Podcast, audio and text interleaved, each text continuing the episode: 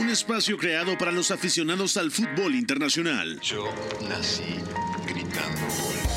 Un proyecto radiofónico informativo, analítico y reflexivo, No tengo nada de original. en el que un grupo de periodistas repasan la actualidad del fútbol en cada rincón del planeta. Todos los bebés se asoman al mundo gritando. Y como todos, quise ser jugador de fútbol. El peor pata de palo que se ha visto en los campitos de mi país. Arranca Catenacho W, la casa del fútbol internacional.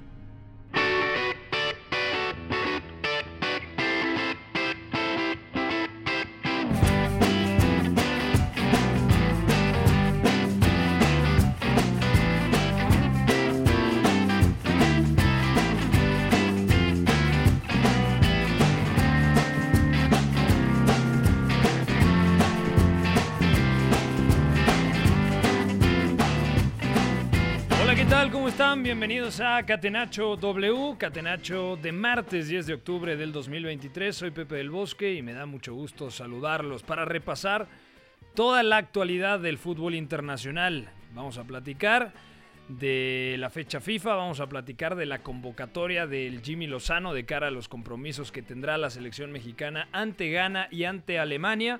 También del anuncio de Eden Hazard, el futbolista belga que se retira del fútbol profesional y también platicaremos de que ya tenemos sedes de cara a la Eurocopa de 2028 y 2032. Todo esto en compañía de Eugenio Tamés. ¿Cómo te va, Eugenio? ¿Qué tal, Pepe? Te saludo con mucho gusto. Sí, eh, triste creo que al final el tema de Eden Hazard, un futbolista que en su momento era top del mundo, que, que nos, eh, sí, nos impactaba con, con sus jugadas cada semana, estando principalmente en Chelsea, y que acaba su carrera bastante temprano porque Sí. al final la forma no lo acompañó. De acuerdo, un jugador increíble. De hecho, la pregunta del día, spoiler, va en torno al futbolista belga Eden Hazard. También está Beto González. Beto, un fuerte abrazo. ¿Cómo estás, Beto? Todo bien, gracias. Abrazo para ti, para Eugenio, Iñaki, Memo, Fo, a toda la gente que nos escucha. Yo también estoy triste por lo de Den Hazard, porque hace rato me preguntaban qué techo le veía yo, ¿no? O a dónde pudo haber llegado. Un balón de oro no hubiera sido nada raro por su talento. Pero ya hablaremos de eso a profundidad. Felipe Luis alguna vez lo acusó de ser un poco vago al entrenar, eh, si se permite la expresión. Y es un caso más, ¿no? Un poco, o un poco vagabundo para entrenar, pero muchísimo talento que se quedó ahí, ¿no? Un gran quizá lo de Eden Hazard.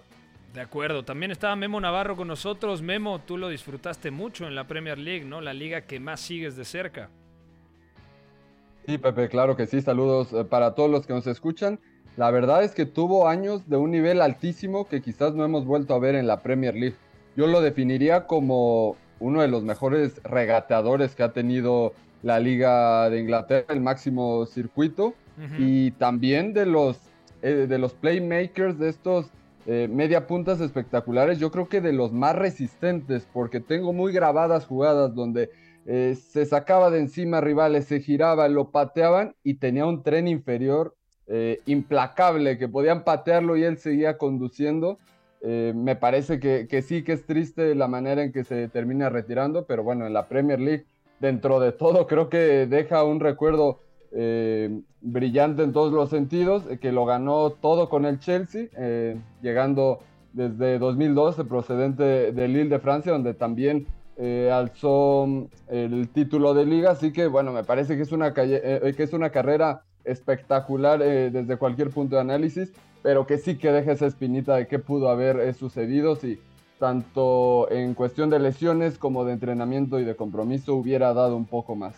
De acuerdo. Y también porque le gustaba la cerveza y las hamburguesas, ¿no, ingeniero? ¿Cómo le va? Un fuerte abrazo, Iñaki, hasta Segovia, España. Y bueno, le pasaba como a muchos de los aquí presentes, me incluyo en la afirmación, ¿por qué no decirlo? Yo soy un poquito menos hyper, siempre lo he sido. De Eden Hazard me parece un buen jugador, me pareció un jugador que en su día, bueno, ahora ya no me parece un buen jugador, eh, me pareció un jugador que en su día marcó diferencias, pero en esto que se habla muchas veces de eh, top 5 del mundo, eh, mejor jugador de la Premier no sé cuántas temporadas, yo hasta ese nivel no lo he llegado a ver por un tema sobre todo de consistencia. Me parecía que muchos días no aparecía y, por ejemplo había otras figuras del Chelsea que daban un paso adelante, es lo que yo le achaco, pero bueno, técnicamente esa agilidad para conducir en carrera, eh, sí que hay que reconocer que, tuvo sus picos altos. Lo vamos a, eh, a, platicar a continuación. Saludo también a Fo, productor de este espacio, a Don Pacorro, que está en la sala de máquinas de Catenacho W. Y Paco, vamos a arrancar entonces con la pregunta del día. La pregunta del día. No poteva farlo venire dagli Stati Uniti senza farlo giocare. Catenacho W. Y la pregunta del día, como ya anticipaba, es en torno al futbolista belga Eden Hazard, que hoy anunció su retiro a los 32 años. Muy joven, pero es cierto que en las últimas eh, tres temporadas no pasó prácticamente nada con él en el Real Madrid. Por eso la pregunta dice así, ¿en qué lugar de la historia metemos a Eden Hazard? Comienzo contigo, Memo Navarro, cortita y al pie. Para mí, dentro de los 20 eh, mejores jugadores en la historia de la Premier League, yo creo que no entra dentro de un 11 ideal porque, bueno, eh, si lo queremos colocar como media punto o como extremo, siempre hay un nombre eh, que, será superior, como Thierry Henry, como Wayne Rooney, como, como este tipo de, futbolistas que quizás marcaron más época, ganaron más, tuvieron mejores números incluso, pero yo creo que sí está dentro de ese selecto grupo y sobre todo porque hubo años, hubo temporadas en específico, yo difiero con el ingeniero Iñaki, 2015 donde y 2017, con Mourinho y con Antonio Conte. Así es, eh, las mejores temporadas del futbolista belga, donde para mí sí fue el mejor jugador de la liga, antes de que fuera, digamos, el punto más alto también eh, de tipos como Kevin De Bruyne, donde no había quizás una figura eh, a la altura de, otros que tenemos ahora, yo creo que él... Bueno, estaba el Kun Agüero, por ejemplo, en el Manchester City, estaba David Silva también allí. estaba el Chino Silva, como dice Iñaki. En el United había varios pesos pesados también. Eh, en, el Manchester United yo creo que ya en ese momento ya, estaba un poco más a la baja y, y, en el Manchester City sí que había dos o tres nombres como los que ya se mencionan, pero yo creo que el que más diferencia marcaba eh, y el que más eh, cargaba el, peso de un equipo era Eden Hazard en el Chelsea. Es verdad que coincide el prime de Hazard con tiempos convulsos en el Arsenal, que es cuando empieza a quedarse ya fuera de Europa, después desemboca en todo esto. Em, el propio Manchester United post Ferguson sí que es cierto que quizá ese Chelsea ganó muchas cosas, evidentemente, porque era un equipo trabajado, con Mourinho tiene una temporada que arrasan, con Antonio Conte, lo mencionado, yo diría que de hecho la mejor de Hazard es la del técnico italiano, pero sí, coincide, eh, le tenemos que poner el asterisco, ese Chelsea y ese Hazard con una falta de competitividad eh, a la alta en la Premier League. De acuerdo. En 3-5-2, 3-4-3, sobre todo con Antonio Conte, era su esquema favorito, porque era una doble media punta eh, jugaba Pedro Rodríguez o William Borges, el futbolista que actualmente milita en el Fulham, y centro delantero, el que sí coincidió con Eden Hazard en, eso, en esas dos grandes versiones del equipo blue, fue Diego Costa, Beto. Sí, de acuerdo. Eh, además convivió con grandes entrenadores, o sea, nunca, nunca podríamos decir que a Eden Hazard le tocaron banquillos flojos, ¿eh? Nunca, o sea, tuvo a Rudy García, tuvo a Mark Wilmots, a Roberto Martínez, a Mourinho, a Hiddink, a Conte, a Sarri, a Ancelotti. A ver, el surtido de entrenadores que le tocó tener a Eden Hazard para trabajar en su carrera fue altísimo, fue tremendo. Y muchos de ellos, la gran mayoría, sacó lo mejor de él, pese a esa inconsistencia. O sea, era un talento por encima de la media, que es cierto que en la Premier eh, coincide con un poco problemas para dos grandes, dos Big Six, entramos y que luego también era un dominio un poco más repartido, ¿no? De hecho, las Premier que gana él con el Chelsea son bastante, bastante gráficas en ese sentido, porque ese Chelsea era los que mejor jugaba y ya no solo eso, sino que además cuántas veces Eden Hazard fue jugador de la temporada, no solo en el Chelsea, sino en la Premier, ¿no? O sea, en 2015 que tiene un temporadón, lo gana, en el 2017 está en el equipo del año, eh, todavía en el 2014 gana jugador joven del año, que es tremendo, eh, pero vaya, o sea, también tiene tres veces gol de la temporada en el Chelsea, que es tema no menor, que eso siempre también es un poco a discreción. Pero vaya, o sea, es que está súper laureado y, la calidad siempre estuvo ahí, ¿no? Pese a la inconsistencia. Si lo queremos rankear para rematar la respuesta, puede ser el mejor de la generación belga dorada. que Eh, recién se retiró en, en 2022. Para mí puede ser por talento, solo por talento. ¿Más que el De Bruyne? de todos ellos. Me parece que sí, sí, sí. Mm, Eh, y eso que De Bruyne Oh, es, muy es parejo esa, tremendo, ¿eh? Es que De Bruyne es tremendo en gestos finales, pero Eden Hazard quizá tenía un puntito más fino extra que De Bruyne para intervenir en otras cositas. Así que quizá el mejor de esa generación belga eh, puede ser a nivel talento. Y Mm, Courtois, uno de los- ¿eh, señores? Y Courtois, Eh, claro. sí, bueno, pero- Courtois está Pa- pa- aparte, para ¿no? mí, Cour- claro, Courtois Claro. está muy por encima para mí de, de Eden Hazard. Estoy diciendo que a nivel talento, ¿no? Ya después en No, lo pero, que incidió o sea- y todo, pues ya, no es otra cosa. Pero, por ejemplo, en Premier, top 20 de la historia podría entrar. Yo coincido con Memo. Y en su día, si no fue top 5 del mundo, fue top 3 del mundo. Así, cuando estaba enganchado, cuando estaba inspirado, Eden Hazard era uno de los tres mejores del mundo. Para sin mí lugar también hay que-. Sí, Memo. Sí, que también hay que, hay que recordar eh, brevemente que él estuvo muy cerca de llegar al Manchester United en 2012, a esa última Ah, temporada sí, sí. de Sir Alex Ferguson. Lo que cambia las cosas, además de que el Chelsea se mete a negociar ya, ya sobre el final de la temporada anterior, es que el conjunto blue es campeón de la Champions League. Esa con Di Matteo que tanta polémica Sí, generó fue lo que atrajo a, a, a Eden Hazard, que después obviamente ya empieza a tener el Chelsea más problemas en esa 2012-2013. Gana Europa League ahí con Rafa Benítez. la Europa League. Sí, con Rafa Benítez, con Fernando Torres, incluso ya Juan cuando se Mata. empieza a enganchar más con el equipo, Juan Mata, Ramírez. que también llega por ahí eh, un, un año antes, Ramírez. Qué equipo, Un- ¿eh? Un muy buen equipo, pero que esa Champions League fue lo que desencadenó el fichaje de Hazard, que estaba totalmente ya destinado a ir a Old Trafford. De acuerdo. Algo, antes de pasar al tema de, de Eden Hazard con la selección de Bélgica, algo que quería mencionar. Tuvo distintos técnicos en el Chelsea y prácticamente con todos brilló. Ya decíamos, con Rafa Benítez 2013 gana la UEFA Europa League. 2015 con José Mourinho en ese 4-2-3-1 que tenía Oscar de media punta, gana la Premier League. Eh, 2017 con Conte 3-4-3 o 3-4-2-1 con Víctor Moses, recordarán el nigeriano carrilero Uf, por la derecha. Vaya reconversión esa. ¿eh? Eh, y con Marcos Alonso en el otro lado, gana la Premier League. 2019, con Mauricio Sarri, aquella que le gana al Arsenal de Mikel Arteta, también vuelve a ganar un torneo continental. Es decir, pasaron muchos entrenadores por el Chelsea mientras estuvo Eden Hazard.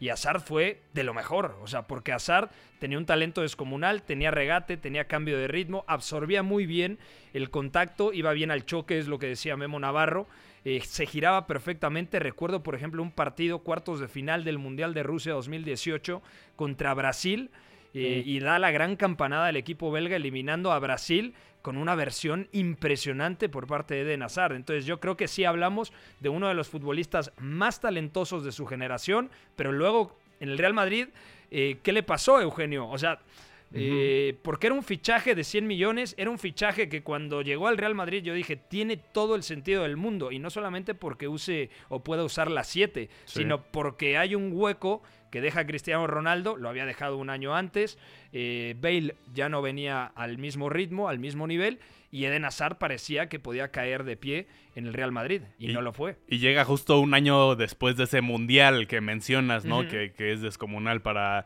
la selección belga, probablemente el punto más alto en la historia de esa selección, que acaban en tercer lugar Sí. y que Eden Hazard era gran, gran figura. Ya mencionamos otros nombres ahí, evidentemente Lukaku, De Bruyne, Courtois, pero Hazard era, digamos, el desequilibrante, ¿no? El que ofrecía algo más de emoción al frente, el que justamente la gente pagaba el ticket para ir a verlo a él. Y lo mismo pasaba cuando llegó al Real Madrid, Claro. pintaba para ser ese futbolista, ¿no? Que la gente quisiera ir a ver, que, que ganara incluso balones de oro.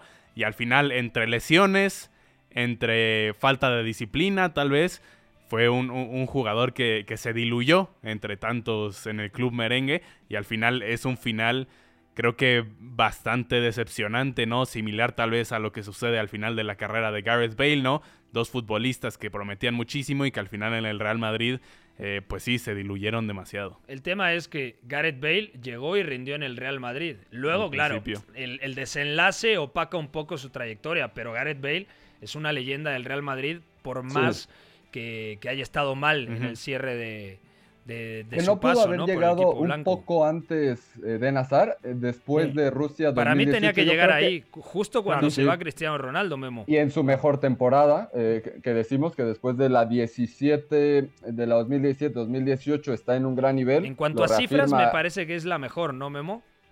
Sí, sí, me parece que sí.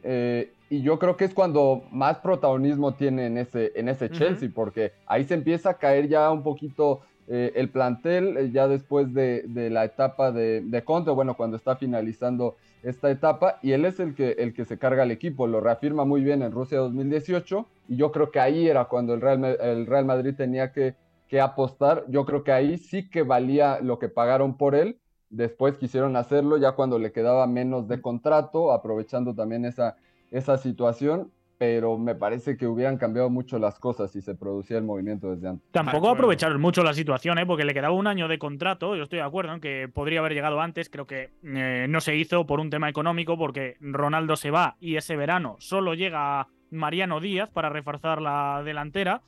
Eh, y esa temporada me suena que es la que el Real Madrid cae contra el Ajax. Hablo muy de memoria, ¿eh? igual eh, me Sí, la estoy colando aquí. 2018-2019. Sí, despiden a Lopetegui y se queda Solari.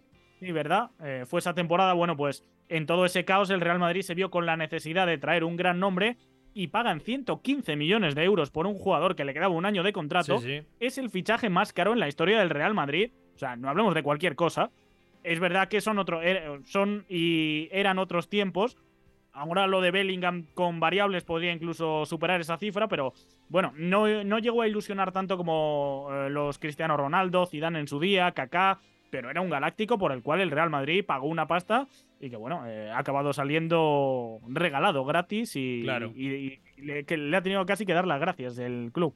Aunque ojo Pepe, ya tengo aquí lo- lo- los datos eh, enfrente. Esa temporada 18-19 es la mejor en cuanto a estadística. de Eden 18-19 la mejor. 18-19, la, la que sigue, porque en la 17-18 en Premier League tiene 12 goles, 4 asistencias. En la 18-19, que es una temporada en la que el. Chelsea no juega Champions League, solo juega Europa League.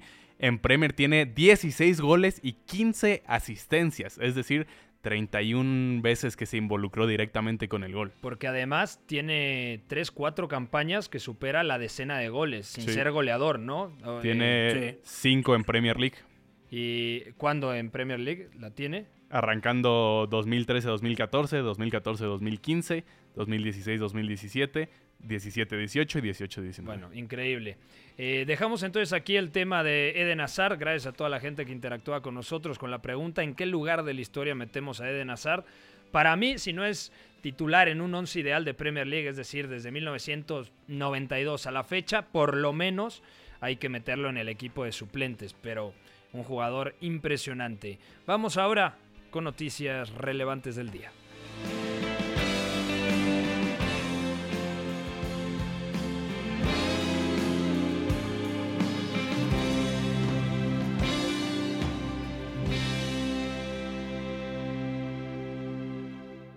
Fútbol lo más fácil que hay. Messi se perfila, Lo de azul y blanco. Se la pasa a lo de azul y blanco. busca el quiebro, Y la meten en el arco rompe a su marcador de cara derecha, le pega a Messi. de la persona que arquero que no comió con nosotros ni tomó este nada. ¿Tienes problemas? Llama Leo. Gol, gol, gol, gol. Catenacho W. La casa del fútbol internacional. Más fácil posible. El día de hoy, la UEFA dio a conocer que la Eurocopa de 2028 se llevará a cabo en Reino Unido y en la República de Irlanda. Y la Eurocopa de 2032 tendrá 10 sedes repartidas 5 y 5 entre Turquía e Italia. ¿Cuáles serán las sedes? Esto se definirá en octubre de 2026, es decir, una vez que pase la Copa del Mundo de Estados Unidos, México y Canadá. ¿Cuáles son las sedes para 2028? Habrá seis en Inglaterra, Manchester, Newcastle, eh, Liverpool, que no será Anfield, será el estadio del Everton, dos en Londres y Birmingham, la casa del Aston Villa, equipo campeón de UEFA Champions League en 1982. También Belfast, representando a Irlanda del Norte, Dublín, es decir, la República de Irlanda, eh, Cardiff, representando a Gales, y Glasgow, Handen Park, representando a Escocia. ¿Te gusta esta distribución de la Eurocopa 2028, Iñaki?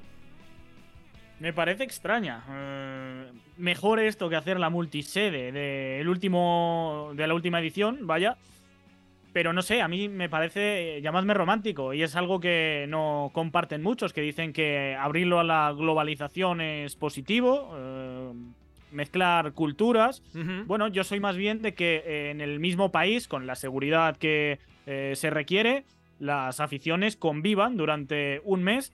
Mm, creo que hay espacio para el muy buen rollo entre distintas aficiones, el pique sano, que yo creo que es lo que engrandece el fútbol, no necesariamente eh, se tienen que liar a palos los aficionados. Creo que para lo que acostumbra el fútbol de clubes, el de selecciones, es bastante más sosegado, luego ya eh, descerebrados hay en todos lados, pero a mí me ha parecido que siempre la idea de hacerlo en un país era parte de lo que hacía especial a, un mundial, no solo en el terreno de juego, el la convivencia, vaya, del día a día.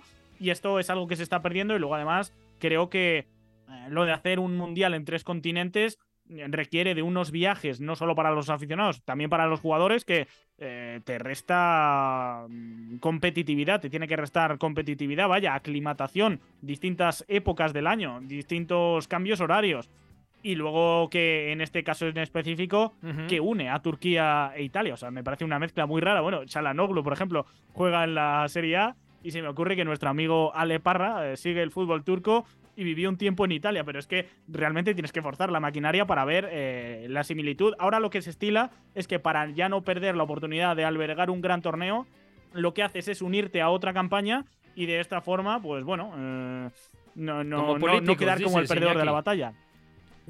Bueno, si no puedes con ellos, hay que aliarse. Ah, ¿Qué es lo que ha pasado? Turquía se bajó eh, de la candidatura de 2028 porque sabía que si se unía a Italia en 2032 se le iban a dar. Es decir, sería coanfitrión. Y a mí, honestamente, no soy tan conservador como tú, Iñaki, o por quizá poco a poco me he ido desatando el pelo en este sentido, pero me parece bonito, ¿no? O sea, toda Gran Bretaña unida en una Eurocopa y además, no sé, Memo Navarro conoce perfectamente lo que es viajar por esas tierras. Me imagino, Memo, que se estará frotando las manos, ¿no? Sí, seguramente, y creo que eh, culturalmente, a pesar de que hay rivalidad entre estas naciones, eh, sí que tendrán un poco más de, aceptación, sobre todo porque, por ejemplo, a Escocia no le gustó para nada jugar eh, en Wembley en, la Eurocopa pasada, ¿no? Y contra Inglaterra, además. Su casa contra Inglaterra. Entonces, bueno, que, en este caso estas naciones puedan eh, albergar por lo menos sus partidos de local, me parece que, que sí que ayuda eh, a unir un poco y a, poderles dar esa, esa oportunidad que como naciones independientes no la van a tener realmente eh, nunca. Y en cuanto a la distribución de las sedes, específicamente en Inglaterra para esa Eurocopa de 2028 también me llama la atención y me da gusto que se tomen en cuenta estadios como el del Aston Villa, como el del Everton, que no es el actual, no es Goodison Park, sino el que se va a construir en los próximos años para que esté listo para al lado del puerto. Para ese certamen, al, lado del puerto justamente, ya no tan pegadito a, Anfield me parece, pero eh, estará por ahí eh, también en Merseyside. Eh, obviamente hay eh, estadios que se quedan fuera, como por ejemplo el Emirates. Sin embargo, no puedes tener eh, dos estadios en el norte de Londres y actualmente el de la mayor eh, vanguardia y, el más espectacular es el del, el del Tottenham. Y obviamente se queda fuera Old Trafford, que, yo creo que es el que más polémica causa porque además es uno de los de mayor capacidad y se jugará en el estadio del Manchester City, en el Etihad. Em, sin embargo, bueno, también el Teatro de los Sueños, nada más para apuntar, ya tuvo esa, eh, esa eh, ventaja ya fue nombrado eh, estadio de un, partido importante, tanto en la Euro femenil como en aquellos Juegos Olímpicos de Londres en 2012. Entonces, bueno, también están queriendo repartir un poco el pastel para todos. De acuerdo. Beto, ¿te gusta a ti esto? A mí lo que no me cuadra tanto, y en eso sí estoy de acuerdo con el ingeniero, es Italia y Turquía, y aparte el viaje es bastante largo, ¿no? O no bastante, pero sí representativo, ¿no? Porque tienes incluso que cruzar parte de, del mar Mediterráneo. Sí, de acuerdo. Es que ya hay ejemplos de diaturas conjuntas que han salido bien. O sea, Bélgica, Países Bajos en el 2000, muy asequible, estaba perfecto, estaban pegaditos. Eh, Polonia-Ucrania 2012 fue un euro también muy divertido. Suiza-Austria en 202008. Sí, que además gana Austria-Suiza España, claro. 2008. Además la gana España. La juegan en el, en el Ernest Happel de Viena, por cierto, la final, ¿no? Sí. Entonces, Italia y Turquía, a ver, es, es complejo y a mí me parece que es algo hasta bastante problemático. No solo el viaje, sino directamente, seguramente habrán selecciones que sientan un poco más de comodidad o incomodidad según dónde jueguen, según el, el sorteo, según cómo se asignen. A mí, honestamente, me causa un poquito de conflicto. Digo, ya, ya superamos la fase donde aceptamos una euro multisede en varios países, eran 13 sedes diferentes, o sea, no, no es Que al final no es que esto sea las rondas finales fueron en Inglaterra, ¿no? Sobre todo. Exactamente. A ver, Wembley fue el protagonista de la película en la Eurocopa de 2020 que se celebró en 2021. Claro, y aquí habría que ver entonces, Turquía obviamente entra en la candidatura y terminan ganándola, pero lo más seguro es que Turquía después de esos partidos que le den en fase de grupos, todavía quizá en, en llave definitiva al principio, se le va a acabar. O sea, Italia seguramente termina albergando en Roma, en, en Milán, en Turín, por ejemplo, las finales, ¿no? Ya cuartos, semis y la final, ¿no? Seguramente la final es el, en el Olímpico de Roma, ¿no? De acuerdo. Bueno, nosotros tenemos que hacer una pausa. Al regresar del corte platicamos del nuevo técnico del Sevilla, que es un viejo conocido del fútbol fe- eh, mexicano. También platicaremos de la situación entre el Napoli y la Fiorentina que quieren boicotear la Supercopa de Italia. Y por supuesto, le metemos el diente a la convocatoria de Jaime Lozano de cara a los amistosos ante Ghana y Alemania. Pausa, están escuchando Catenacho W por W Deportes. No se despegue. Lo que para mí es el fútbol. Éramos todos muy amigos, nos gustaba jugar juntos, la pasábamos bien reunidos, intentábamos hacerlo lo mejor posible, atacar mucho y luego recuperarla con la ilusión de volver a atacar. El Choco Bonito supo rendirse ante una estrategia invencible. Catenacho W, la casa del fútbol internacional.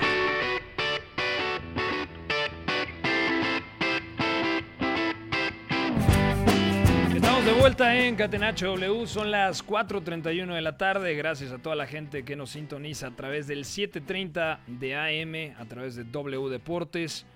Eh, antes de pasar al tema de la selección mexicana, dos noticias puntuales. La primera, Beto, es sobre la situación de la Supercopa italiana, porque dicen, según apuntan distintos medios allá, Napoli y Fiorentina estarían planeando un boicot para la Supercopa italiana que en teoría se debe de jugar en Arabia Saudita, pero ambos equipos la quieren jugar sí o sí en territorio italiano.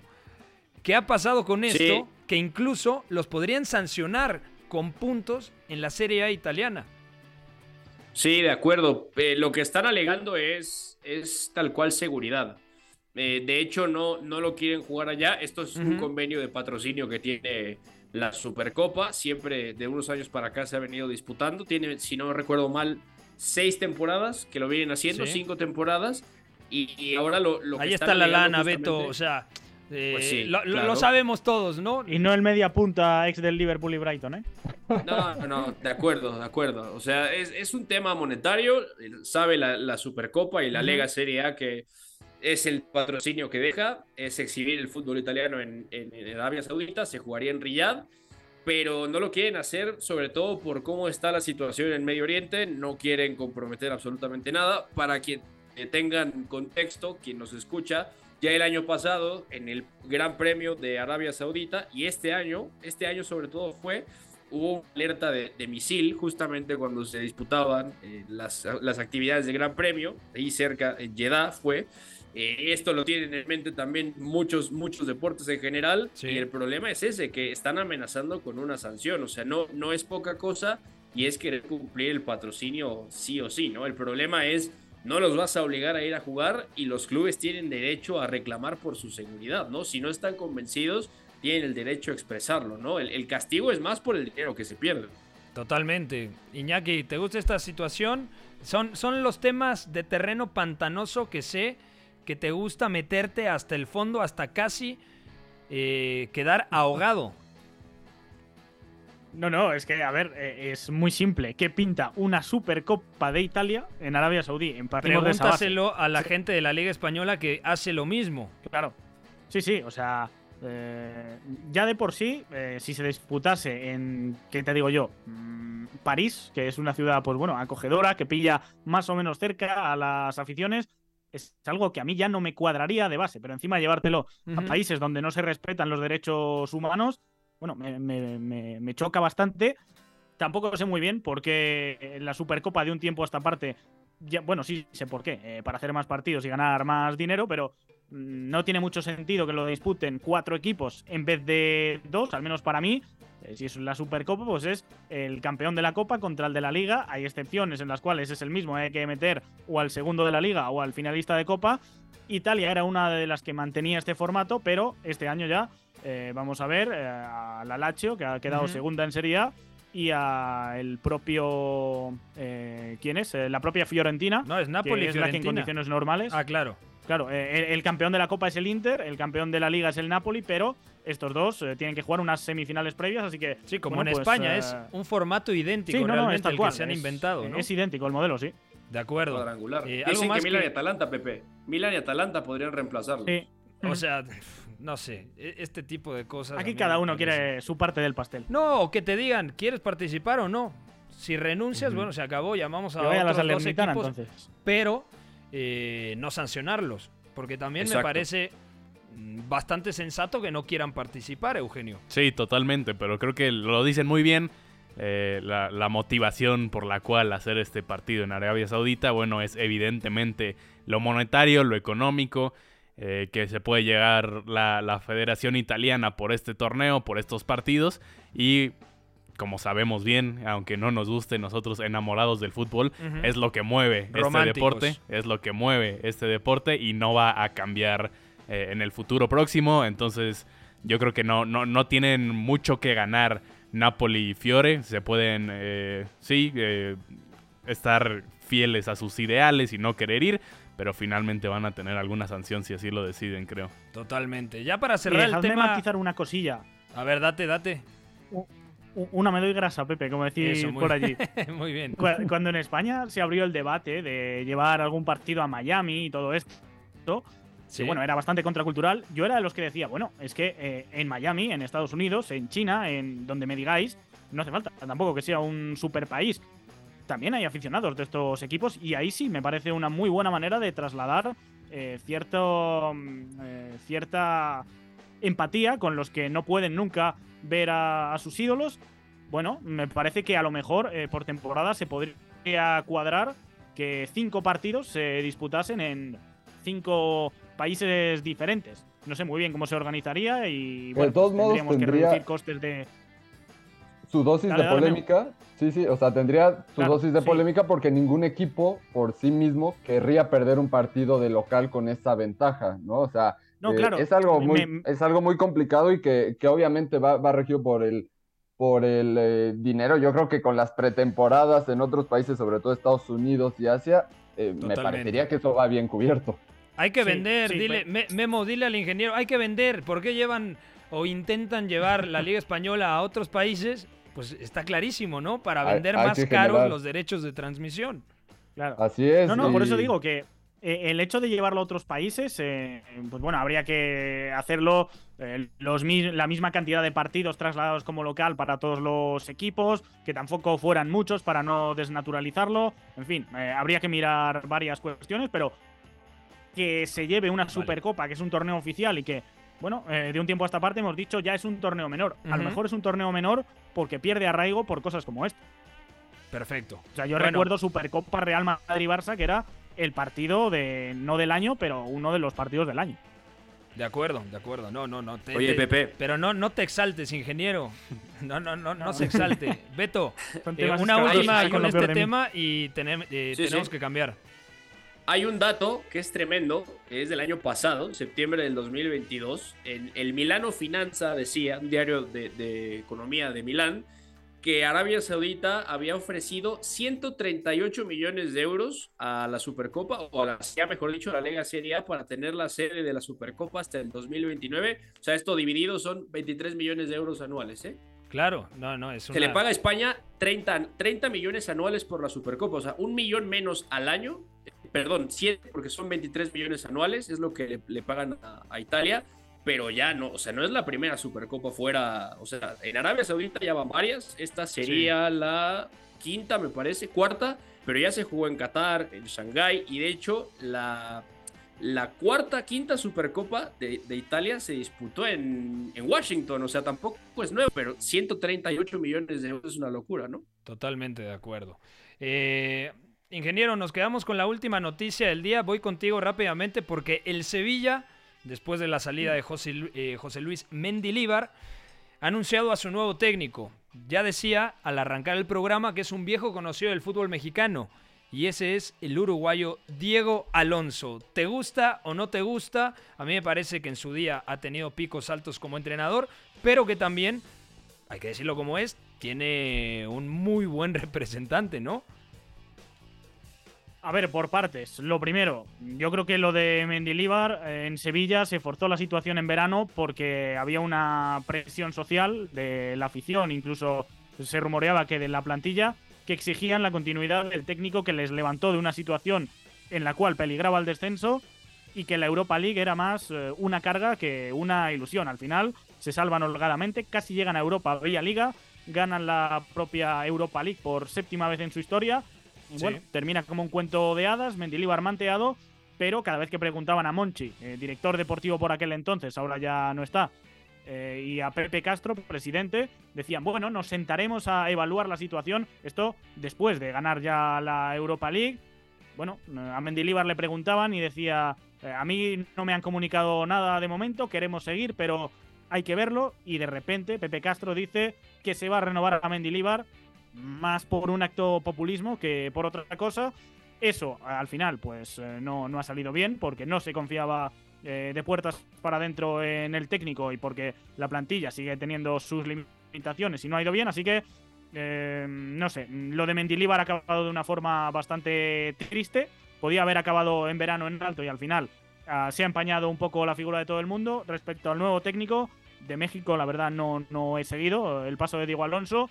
En Uruguay llegó con la promesa de cambiar lo que había con Oscar Washington Tavares y yo vi prácticamente lo mismo por nombres, por idea futbolística. Muy amarrete en el Mundial, no dilo si... así.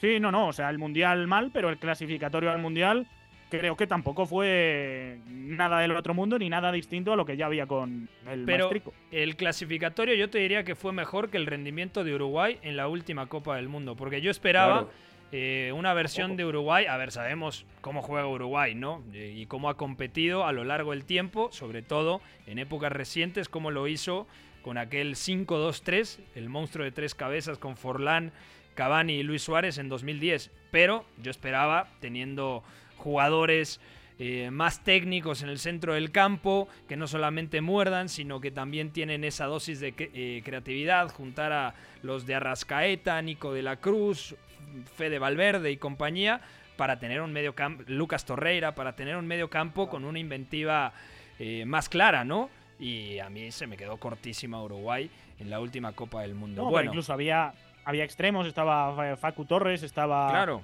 eh, el del United, Pelistri. Pelistri sí. habían, había nombres en los cuales confiar. Es verdad que Pelistri es uno de los que precisamente sí mete en dinámica, pero atrás, vieja guardia, mmm, Muslera eh, creo que ya no llegó a ese mundial, Fue si no me equivoco. Es cuando llega el cambio de Rochet, pero vaya, Rochet eh, no deja de ser un treintañero también. O sea, el recambio generacional que prometió no se dio y por lo tanto mmm, yo creo que ahora en Sevilla no, no hay motivos para pensar en que de repente, eh, igual me equivoco y ojalá sea así, pero y, y en el... no, no, creo que vaya a construir nada de, de la noche a la mañana y que en el fútbol mexicano también yo creo que fue de más a menos, porque eh, agarra a un Pachuca con, eh, con muchísima dinámica, con Irving Lozano, con Eric Gutiérrez, Rodolfo Pizarro, creo que eh, logra... Víctor Guzmán, el Pocho estaba ahí. Víctor Guzmán también, eh, que de hecho es el que le da el título en uh -huh. 2016 en Casa de Rayados, a quien dirige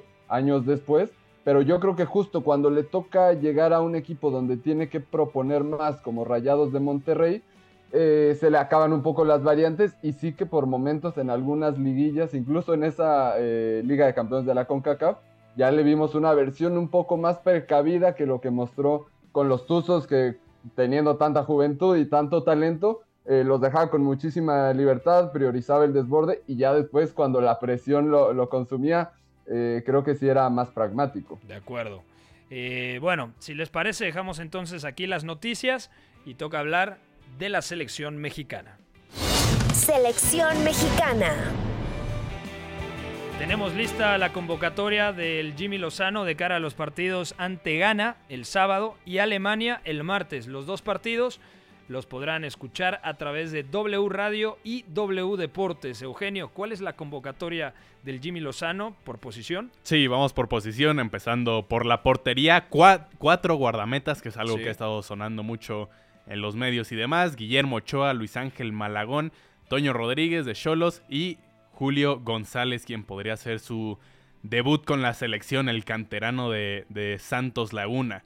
En defensa, Kevin Álvarez, Gerardo Arteaga, Jesús Gallardo, Víctor Guzmán, Ramón Juárez, otro de los que puede debutar con selección. merecido, ¿eh? Porque mucha gente de repente, no sé, pasa por debajo del radar, pero yo creo que está teniendo un muy buen torneo el chico del América, chico entre comillas, porque ya tiene 26 años, ¿no? De acuerdo. Eh, otro americanista, Jorge Sánchez, ahora en el Porto también va a selección. Johan Vázquez y César Montes. Luego en el medio campo, Edson Álvarez, que bueno, también se puede ajustar de momentos a la central, como ya lo vimos eh, en, diferentes plazos con su carrera con selección.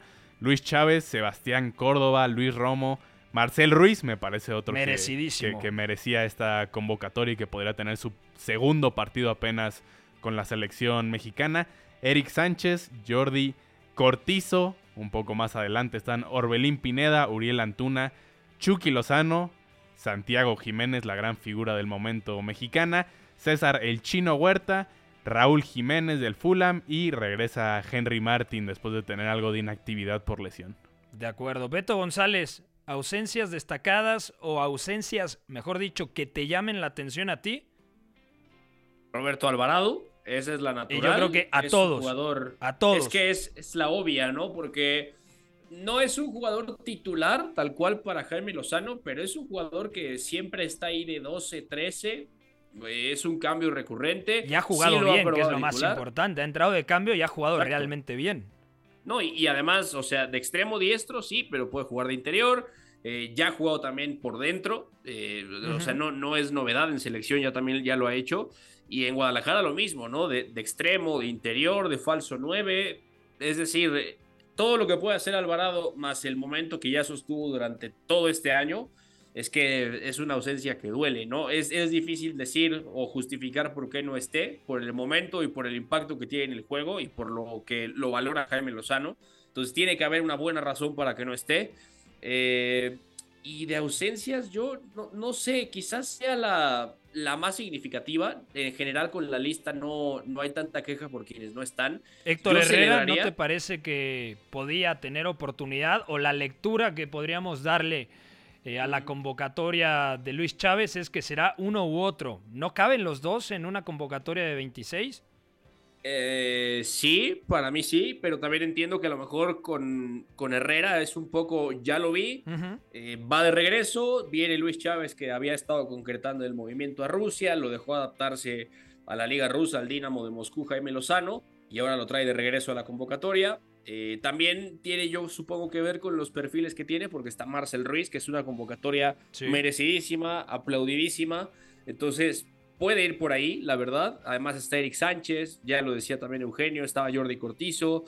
Eh, también el regreso de Córdoba a lo mejor puede condicionar un poco qué busca con los interiores. Entonces quizás sea un... Ya vi Héctor Herrera, vamos a traer a estos para probar, en específico Marcel. O Córdoba, extremo izquierdo, que cierra en el rol de Orbelín Pineda para liberarle todo el carril exterior a ese lateral que puede ser Jesús Gallardo o Gerardo Arteaga. Es decir, un media punta que parte de banda Tampoco sería descabellado, aprovechando el buen manejo con los dos perfiles de Córdoba, que también puede cerrar a segundo palo, que tiene buena llegada y que eh, puede activar su golpeo desde la frontal. Y hay que entender que Jaime Lozano confía mucho en Córdoba porque le dio resultado en los Juegos Olímpicos, ¿no? Claro, claro, que yo de a de ese falso extremo no lo acabo de ver. Sigue pareciéndome Córdoba ese jugador que es mucho mejor para ese gesto específico de llegar de segunda línea, cargar el área, aparecer como un interior que llega, no como un extremo que se traza la diagonal y espera entre líneas. Yo, yo sigo viéndolo no con esa capacidad, me parece más específico. Además, en ese sistema de, de camino a Juegos Olímpicos, Córdoba, tal cual, no juega de, de, media punta de banda o atacante de banda o extremo, ¿no? Juega más por dentro. Además, en el preolímpico también había otro par de extremos y Alexis Vega era el atacante centro, por ejemplo, ¿no? O sea, hay varias variables, pero digo, lo de Córdoba lo entiendo, confío mucho en él. De acuerdo. Yo digo, lo de Ramón Juárez no lo termino de ver, honestamente. O sea, sí entiendo que es un nivel bueno en el América, que es, emergente ante las, las, bajas, las lesiones. Eh, la pareja con Lichnowsky, luego con Cáceres, lo entiendo. Solo no sé si, si está al nivel, habrá que verlo. No termino de comprarlo, pero es, un buena, es una buena prueba, ¿no? Y lo de Julio, que no es casualidad, lo de Julio González. Digo, lo de Chino Huerta se da por descontado en Pumas, es el hombre más importante del equipo, pero lo de Julio está justificado, ¿eh? No me desagrada nada la convocatoria del arquero de Pumas. De acuerdo. Eh, Memo Navarro, ¿cuál sería el ataque más lógico con los nombres que ha convocado Jaime Lozano? Yo creo, número uno, que tiene que aprovechar el gran momento de Santi Jiménez, porque atraviesa un momentazo, de eso nadie lo duda, más allá luego que haya tweets estridentes y descontextualizados completamente, yo creo que hay que darle calma, lo está haciendo muy bien, eh, que termine de cumplir esta temporada, este proceso en el Feyenoord, y yo creo que tarde o temprano va a tener su oportunidad en la élite. Porque la élite es la Premier, la Bundesliga, la Serie A o la Bundesliga. La Eredivisie hay que decirlo como es, desde hace bastante tiempo, no es la élite. Ahí lo está haciendo muy bien, pero ya digamos que tiene argumentos para probarse en un equipo de mayor jerarquía. Santi Jiménez titular contra Ghana o contra Alemania, que yo creo que se va a reservar a varios titulares para enfrentar al equipo más fuerte de esta fecha FIFA, porque, a ver, Ghana es un rival más o menos de tu nivel y Alemania, más allá de que no venga tan bien, es Alemania, ¿no? Sí, pero que en general es una buena noticia tener a dos buenos rivales, ¿eh, Pepe? Porque si vas a plantear eh, dos diferentes alineaciones o dos propuestas, por así llamarlo, un poco distintas, está eh, bastante bien ver a, esos eh, actores un poco más secundarios rozándose contra un equipo mucho más exigente. Normalmente en este tipo de, fechas FIFA vemos a un rival que es el, el en el que ponemos el ojo, contra el que juega la selección principal de México y en el otro sí, eh, que todo se descontrola mucho más, hay más cambios, no es un examen tal cual para ver en qué, en qué punto está parado el tri. Eh, me parece que sí, el ataque estelar tiene que jugar contra, contra Alemania para ver en qué estado está. Y claro que veo a Santiago Jiménez como el referente número uno en ataque. Eh, y creo que también el, debate, en este caso, se acaba un poco más porque Raúl Jiménez ya no jugó como titular este último fin de semana, no se le han dado los goles en el Fulham a pesar de, de arrancar con buenas sensaciones en cuanto al juego asociativo, en cuanto a eh, el aporte al funcionamiento eh, del Fulham, pero bueno, creo que ya Santi Jiménez se coloca como, como el referente y el favorito para ocupar esa posición de, de nueve. Yo veo por derecha como el eh, extremo más agresivo, más enfocado a la ruptura, al desmarque, a Irving Lozano, también porque no estuvo en la convocatoria pasada, así que eh, creo que... es eh, Lozano o Antuna, ¿no? Así es, alguno de los dos y obviamente Lozano es el que, el que, el que lleva mano ahí por toda la trayectoria que ha tenido, porque en el PSV Eindhoven empieza a tener eh, minutos y recuperar sensaciones. Y por el otro lado, a mí me gusta mucho lo que ofrece Orbelín Pineda en ese rol de falso extremo, porque creo que le da más variantes eh, y le permite, por ejemplo, a, un eh, lateral como Jesús Gallardo tomar todo el carril, a diferencia de, em, por ejemplo, si jugara con Antuna y con Lozano, dos jugadores de perfiles más similares que necesitan eh, estar más abiertos y trazar la diagonal hacia adentro para acercarse al arco, que se pueden estorbar un poco más con el propio Gallardo, que no se asocian también por dentro con los interiores. Para mí, Orbelín Pineda cumpliendo ese rol.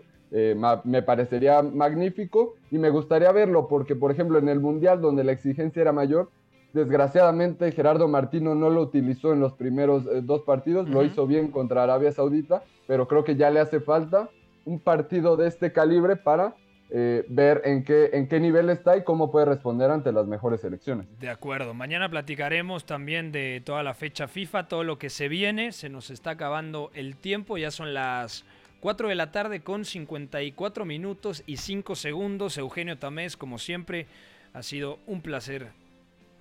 Igualmente, Pepe, muchas gracias y también eh, destacar rápidamente nada más el tema de los cuatro arqueros que me parece bien. A mí, no, ha, sido controversial, pero considerando que es probablemente la, posición en mayor crisis para la selección mexicana. Y sin Acevedo. Y sin Acevedo también, me, me parece que, que no está de más que el Jimmy Lozano empiece a a pensar, a platicar con gente, a ver sus opciones. Entonces veo bien las incorporaciones de, otros tres porteros, además de Guillermo Ochoa, que ya, ya está base ahí, ¿no? De acuerdo. Memo Navarro, te mando un fuerte abrazo, amigo. Mañana pasas a saludarnos y a hablar de la fecha FIFA. Claro que sí, Pepe, estaremos por acá el día de mañana. Y si me permites rápidamente enviar un saludo muy especial a un fiel seguidor de Catenacho, de todos los textos que hacemos en Editorial Puscas, Alan Zamarripa, que se enteró hace un par de semanas eh, que iba a estar de viaje por Houston y que, bueno, nos ha escuchado, que eh, me escribió y me ofreció eh, recibirme en su casa, llevarme a ver al Houston Dynamo de Héctor Herrera, así que, bueno, no puedo estar más agradecido y le prometí que le íbamos a mandar saludos por ser un fiel seguidor. Ah, tremendo. claro que sí. Un fuerte abrazo. Enorme abrazo. Pero la invitación que sea extensiva para todos, ¿no? sí, para que vayamos todos. pagados. Y, que debo decir eh, que después habrá oportunidad de, platicarlo y de extenderlo, que el ambiente en los partidos de MLS es verdaderamente bueno. Yo no comparto eso de que no hay pasión. Así que bueno, es algo que tendremos que hacer alguna vez con el equipo de Catenacho. De acuerdo. Beto González, te mando un fuerte abrazo, amigo. Mañana nos escuchamos. Hasta mañana, Pepe, a todos, abrazo. Se viene una buena fecha FIFA, ¿eh? Buenos partidos en Sudamérica y en Europa. De acuerdo. Ingeniero, que le vaya muy bien. Pague el internet, por favor. Un abrazo, un abrazo. Yo estoy al día con todo eso. No sé de qué me hablas, Pepe. De acuerdo. Gracias a Fue en la producción, al gran Pacorro en los controles. Soy Pepe del Bosque. Mañana nos pueden sintonizar en punto de las 4 de la tarde con toda la actualidad del fútbol internacional aquí a través de Catenacho W. Sigan en sintonía de W Deportes. Buena tarde. Bye bye. Hay una relación entre la práctica del cuerpo que se expresa en las manos y el cerebro, pero el fútbol ha suprimido esto. De modo que se trata fascinantemente de un ejercicio que nos devuelve en el tiempo a lo que fuimos en el origen, pero también una vez que nos aficionamos a este juego, nos regresa a la infancia, al niño que fuimos. Gracias por sintonizar Catenacho W. Entonces el fútbol es en ese sentido una maquinaria para regresar en el tiempo en un doble sentido. Por W Deportes, la frecuencia del fútbol internacional.